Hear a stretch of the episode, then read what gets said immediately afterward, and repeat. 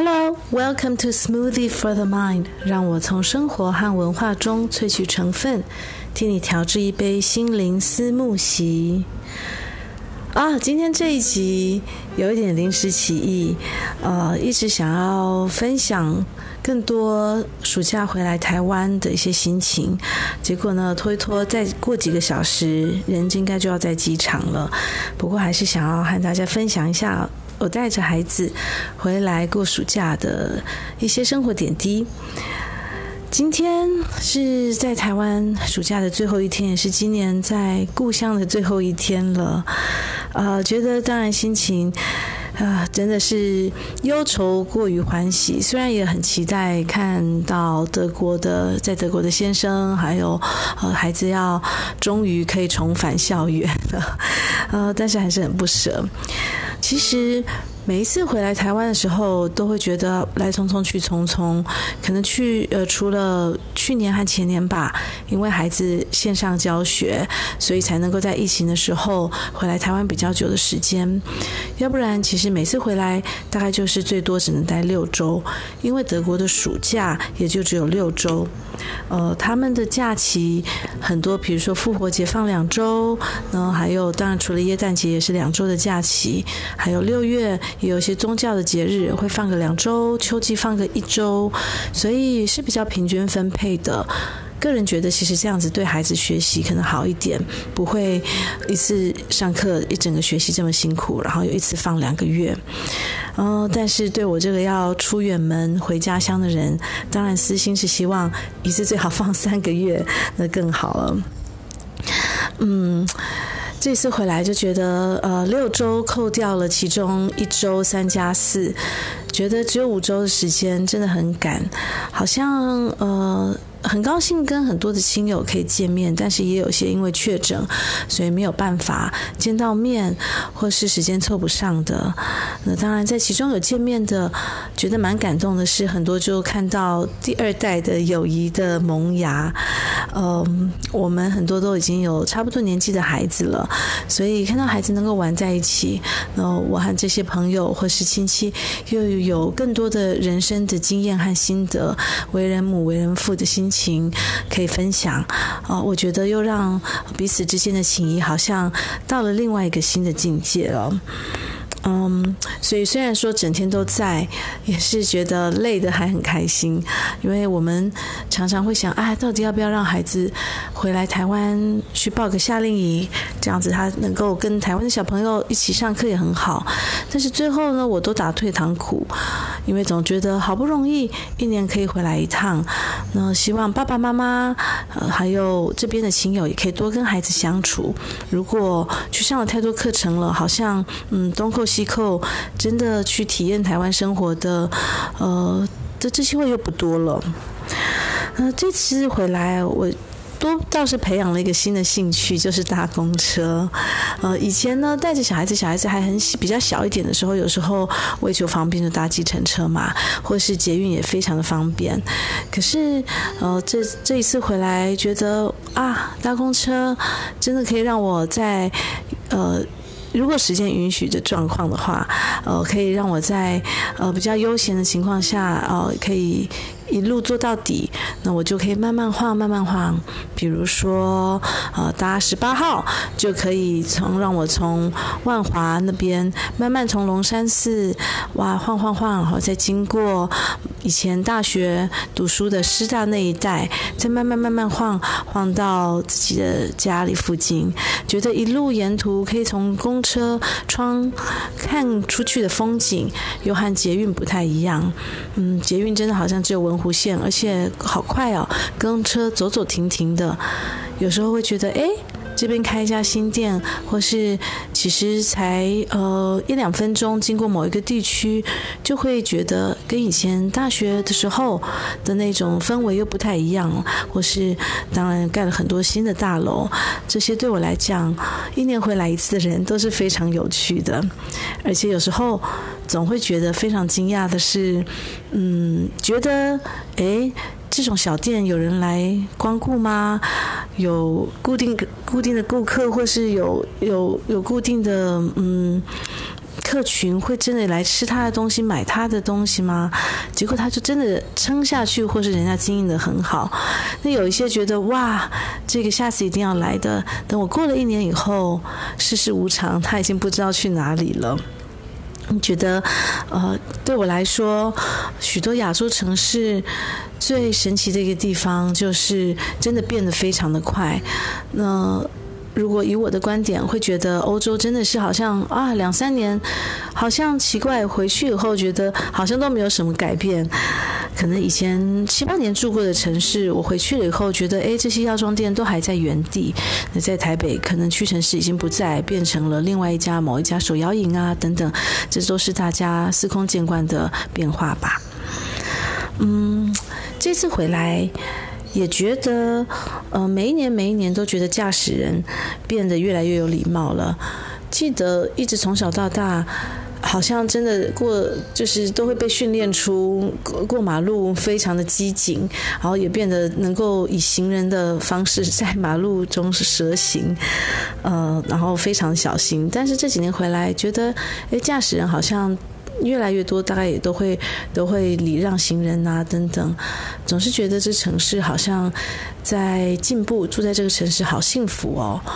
嗯，不过当然有一些喜欢的店，也因为店租涨得太高，没有办法生存，这也是可能很多人都知道，呃，台湾许多大城市的一个问题吧。嗯，那就私人方面，另外刚刚还想分享的是，觉得啊，一年回来一次，真的觉得不是很够，因为可能有些朋友几乎每一个都只能约一轮，约一轮就要非常快的、非常有效率的在。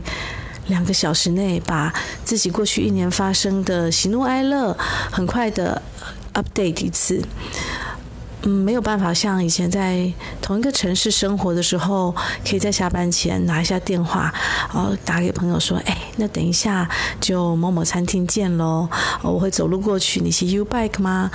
觉得是真的生活在那个城市中的悠闲。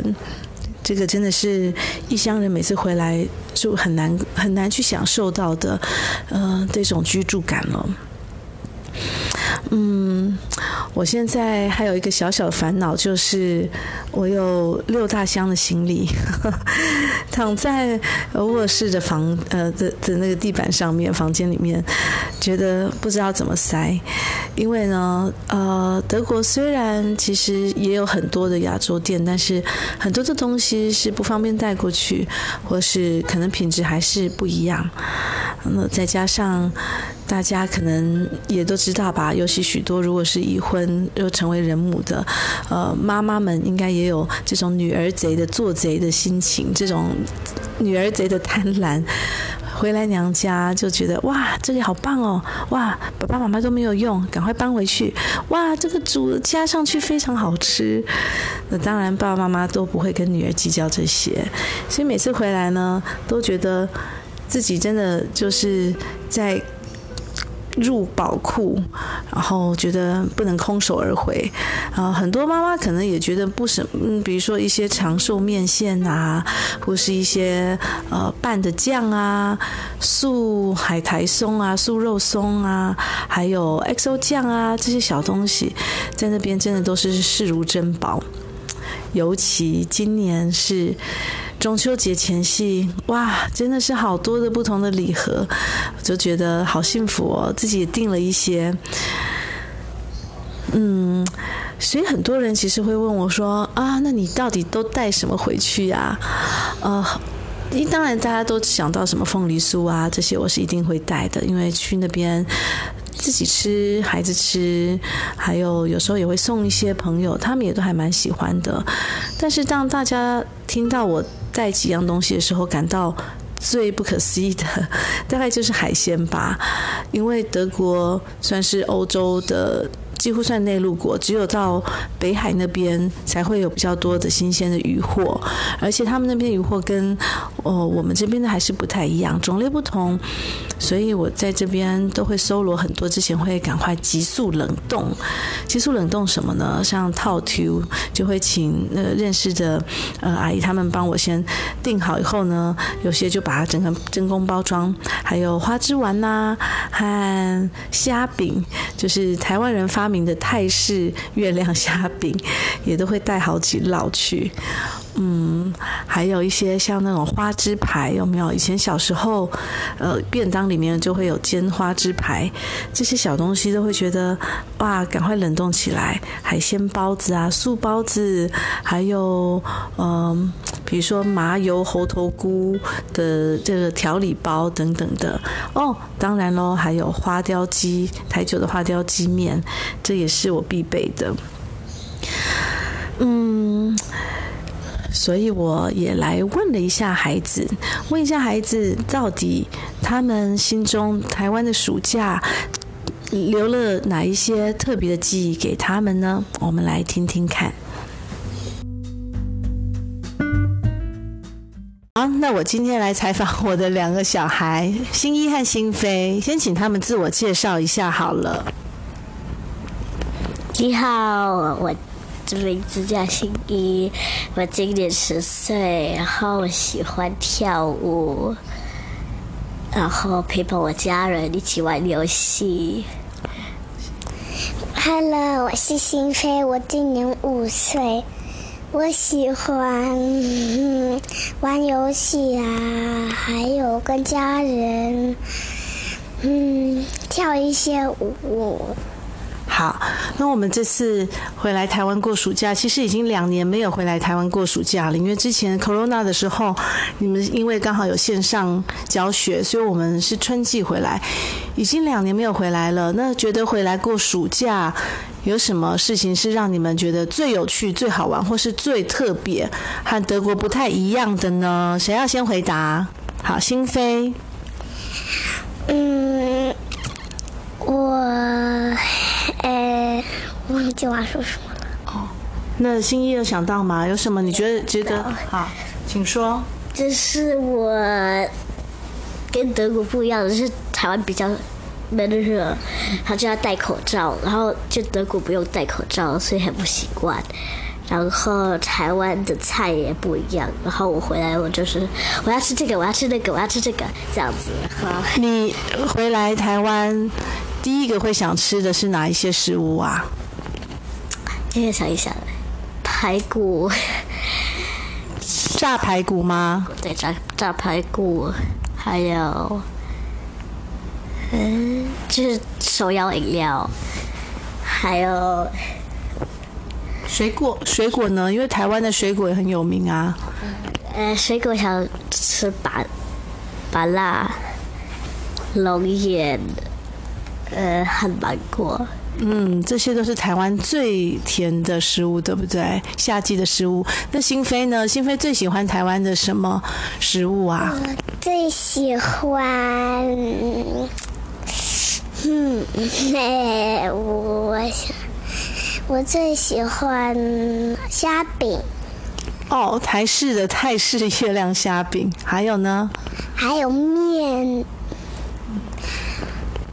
好，那我们这一次回回来台湾，也去了不少地方。你们印象最深刻的是去哪些地方旅游，或是哪些地方玩？宜兰童玩节，宜兰童玩节。哦，小孩的天堂，然后大人的考场，考场是那个被烘烤的烤考场，对不对？因为很热，然后你们玩水玩得很开心，对吗？还有哪里？我喜欢游乐园和小人国。嗯，游乐园和小人国好，但是我们再过几个小时就要去机场了，舍不得。大家听到这这一集 podcast 的时候，我们应该在飞机上，或是说不定已经抵达德国了。那想要请请新一和新飞分享一下啊，你们会最想念的是台湾的什么呢？家人，就是家人和首要饮料、玩具这样子。心飞呢？嗯，这我很想的是，乌龟，因为我们这里有养乌龟，是在阳台上啊。每天早上，哦，我我真的忘记我有龟嘞。好，我们等一下再去喂。好，这只乌龟都比你们年纪大，对不对？对。好，那你那你还会想念台湾的什么呢？还会想念一些什么甜点啊，像德国没有的。像什么豆花？对。刨冰？对。雪花冰、芒果冰？对。嗯。好啊，那妈妈觉得啊，巴不得把整座城市打包起来，先缩小，打包起来，带上飞机，对，然后到了德国以后再让它还原，对不对？因为这里有很多很多我的童年到我成长到我成人的回忆。那对你们来说，你们每年至少都回台湾一次，有时候甚至以前比较小的时候，没有学校的那个课表的时候，还可以回来两次。你们如果可以的话，会想要带台湾的什么回去？去啊，有形的、无形的都可以。呃，家人，阿公、阿婆还有阿姨都打包带回去，绑架。还有呢？还有，嗯，想看看，还有书，这里的书吧。这里的书，好，你喜欢怎么样的书？我喜欢，哎，这是英文的书，皮皮侦探，皮皮侦探，好。那新飞会想要带什么回去？如果可以的话，可以把它带回德国呢？带一些什么点心，像蜂蜜蛋糕。好，因为我很爱吃蜂蜜蛋糕。还有嗯一些玩具啊什么。嗯，对。好，那你们明年还想要回来台湾吗？要。嗯，我真的还想要，因为呢，我很会。不然我会很想我的阿公阿婆和阿姨和小乌龟。太好了，那我们明年一定要赶快飞回来，再和大家团聚哦。谢谢你们接受妈妈今天的采访。他们说以后在德国有些生活分享，再来访问你们。好，拜拜，谢谢收听，谢谢收听。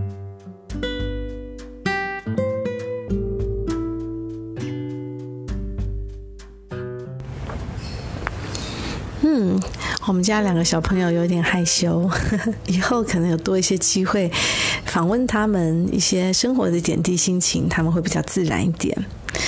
不过，我想大家应该也听得出来，对孩子们来说，人真的就是最舍不得的事情吧。和人的相处，呃，和外祖父母、外公外婆的相处，和阿姨，就是我妹妹之间的相处，对他们来讲都是最珍贵的。嗯，所以我有时候会想，德文的乡愁或是思乡之情，叫做 Heimweh 这个字，呃，对于异乡人来说好像更贴切。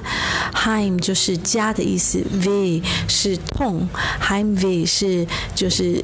想家的痛，那我们我觉得中文是含蓄一点，用乡愁，或是像英文可能介于德文和中文的中间。英文是 homesickness 嘛，那 sickness 就是有点生病不舒服，所以中文已经含蓄一点，英文再强一点。德国的是用痛 Heimweh，呃，想家的痛来形容乡愁，来来形容乡愁。